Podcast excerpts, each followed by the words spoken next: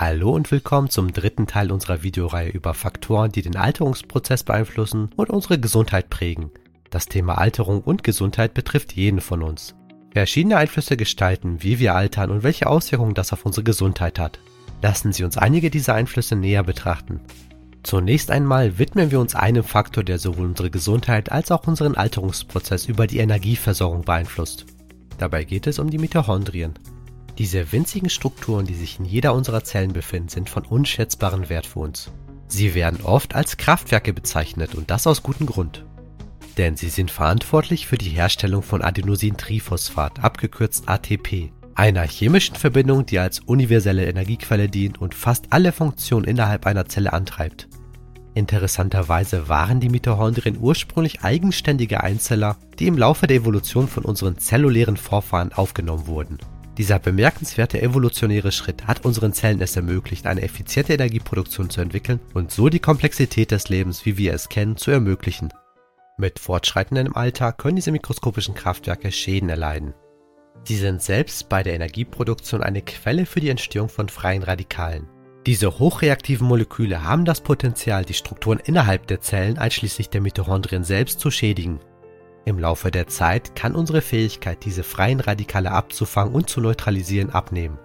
Dies kann auf viele Faktoren zurückzuführen sein, darunter erhöhten oxidativen Stress und die Ansammlung von Mutationen in der mitochondrialen DNA. Denn aufgrund ihres Ursprungs als eigenständige Einzeller besitzen die Mitochondrien ihre eigene DNA. All diese Schäden können die Fähigkeit der Mitochondrien beeinträchtigen, ATP zu produzieren, das für den Betrieb unserer Zellen unerlässlich ist. Noch besorgniserregender ist, dass sie trotz dieser Beeinträchtigungen immer noch freie Radikale produzieren können. Dies kann dazu führen, dass die Zellen im Alter nicht mehr genug Energie produzieren können, um ihre Aufgaben zu erfüllen und dennoch mit zunehmend mehr oxidativen Stress belastet werden. Im Laufe der Zeit könnte dies zu einer Vielzahl von gesundheitlichen Problemen führen, einschließlich der zellulären Seneszenz, also dem degenerativen Anteil der Alterung und altersbedingter Krankheiten. Daher ist es von entscheidender Bedeutung, dass wir Strategien entwickeln und anwenden, um die Gesundheit unserer Mitochondrien zu schützen und ihre Langlebigkeit zu fördern.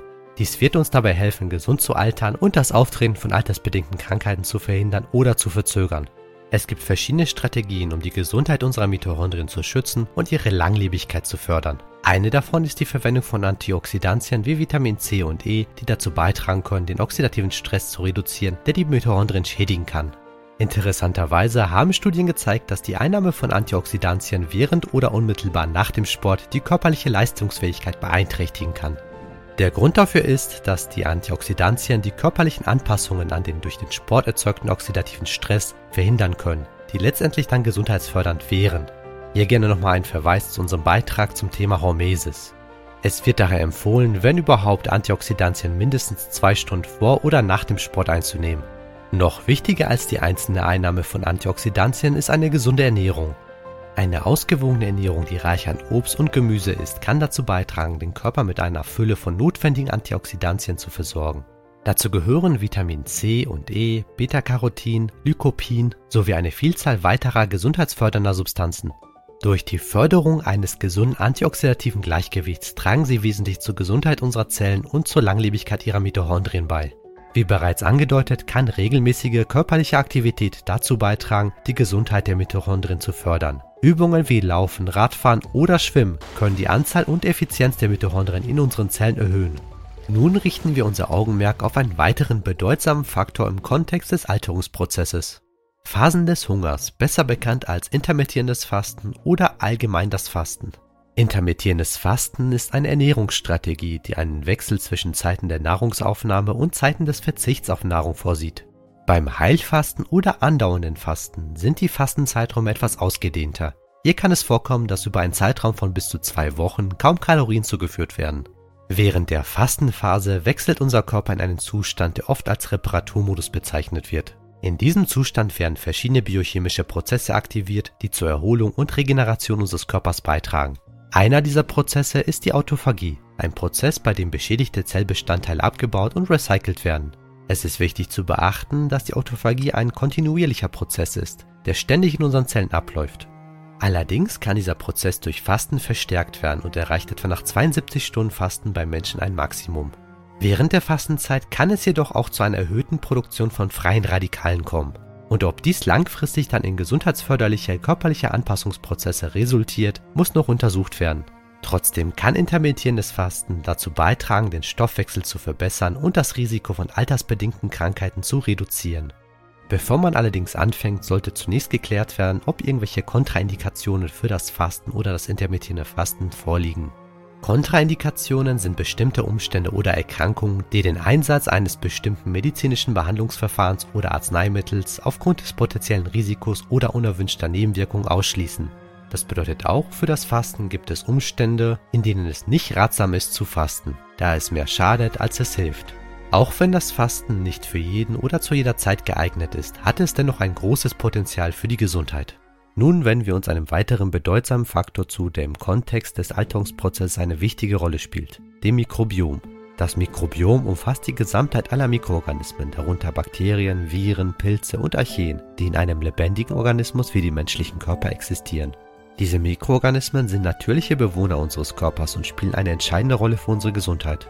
Sie tragen zu einer Vielzahl von Funktionen bei, von der Verdauung unserer Nahrung bis hin zur Unterstützung unseres Immunsystems. Es ist faszinierend zu sehen, wie diese mikroskopisch kleinen Organismen einen so großen Einfluss auf unser Wohlbefinden und sogar auf den Prozess des Alterns haben können.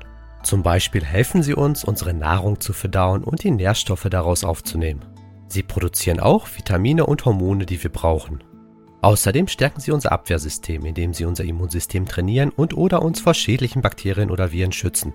Das Mikrobiom kann auch mit unserem Gehirn kommunizieren. Dies geschieht über verschiedene Wege, zum Beispiel über den Nervus vagus, der vom Gehirn zum Darm verläuft. Der Nervus vagus kann Signale von den Darmbakterien an das Gehirn weiterleiten, die unsere Stimmung, unser Lernen und unser Gedächtnis beeinflussen können. Trotz der Existenz der Blut-Hirn-Schranke, einem Schutzmechanismus, der normalerweise das Eindringen von Fremdstoffen in das Gehirn verhindert, gibt es Anzeichen dafür, dass Darmbakterien unter bestimmten Bedingungen diese Barriere überwinden können. Ein herausragendes Beispiel ist das Serotonin, ein Neurotransmitter, der maßgeblich für unser Wohlbefinden verantwortlich ist. Erstaunlicherweise wird etwa 90% des im Körper vorhandenen Serotonins vom Mikrobiom produziert. Doch das ist längst noch nicht alles, denn das Mikrobiom kann sogar direkt im Gehirn vorkommen. Das haben einige neuere Studien gezeigt, die die Darmbakterien in verschiedenen Bereichen des Gehirns gefunden haben. Wie diese Bakterien dorthin gelangen und was sie dort machen, ist noch nicht genau erforscht. Es könnte sein, dass sie über das Blut oder über den Nervus vagus transportiert werden. Zudem könnte es auch sein, dass sie eine Rolle bei verschiedenen Erkrankungen des Gehirns spielen, wie zum Beispiel Alzheimer oder Parkinson. Das Mikrobiom ist also mehr als nur ein Verdauungshelfer. Es ist ein wichtiger Partner für unser Gehirn und unsere Gesundheit. Deshalb sollten wir darauf achten, es zu pflegen und es zu schützen. Aber unser Mikrobiom kann sich mit der Zeit verändern. Das kann passieren, wenn wir älter werden oder wenn wir Stress haben. Das kann auch passieren, wenn wir Antibiotika nehmen oder ungesund essen. Dies alles kann unser Mikrobiom aus dem Gleichgewicht bringen. Dann können die guten Bakterien weniger werden und die schlechten Bakterien mehr. Dies kann sich nachteilig auf unsere Gesundheit auswirken. Zum Beispiel können wir dann Probleme mit unserem Darm bekommen, wie Blähungen oder Durchfall, oder wir können Probleme mit unserem Immunsystem bekommen, wie Allergien und Entzündungen. Wir können aber auch etwas tun, um unser Mikrobiom zu optimieren. Zum Beispiel können wir ausgewogen essen, das heißt viel Obst und noch mehr Gemüse essen, denn beides enthält Ballaststoffe. Ballaststoffe sind wie Futter für unsere guten Bakterien, sie helfen ihnen dabei zu wachsen und zu gedeihen. Dann können wir auch noch probiotische Lebensmittel zu uns nehmen. Das sind Lebensmittel, die lebendige Bakterien enthalten, zum Beispiel Sauerkraut. Diese Bakterien können sich in unseren Darm ansiedeln und unser Mikrobiom bereichern. Dann können wir auch noch präbiotische Lebensmittel essen.